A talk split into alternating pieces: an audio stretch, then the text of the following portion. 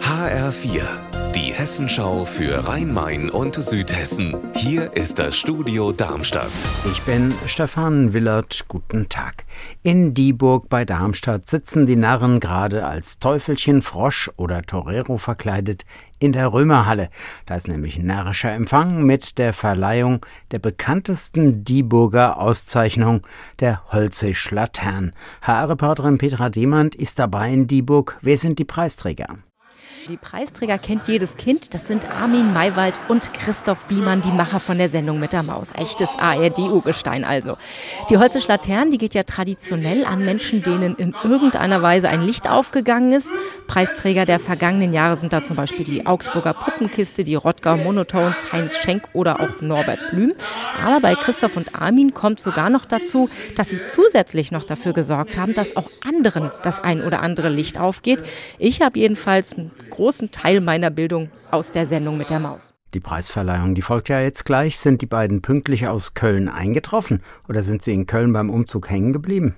Nein, nein, die beiden sitzen schon die ganze Zeit hier vorn bei uns im Publikum in der ersten Reihe. Christoph wie immer im grünen Pullover, heute allerdings auch noch mit Narrenkappe auf dem Kopf.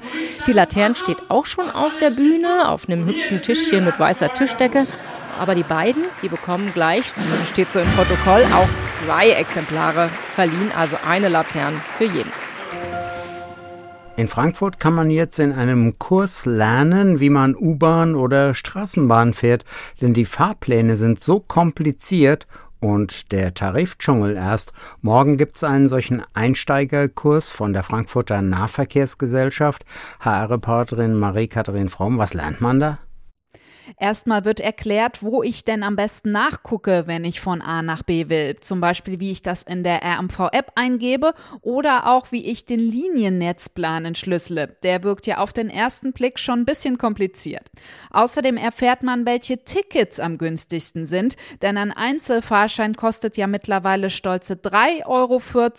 Zum Glück gibt es aber noch andere Ticketarten und auch Rabattmodelle. Die werden mir im Kurs alle erklärt. Unser Wetter in Rhein-Main und Südhessen. Sonne am Rosenmontagnachmittag in Südhessen. Die Temperatur in Kelsterbach am Main bei 14 Grad. Ihr Wetter und alles, was bei Ihnen passiert, zuverlässig in der Hessenschau für Ihre Region und auf hessenschau.de.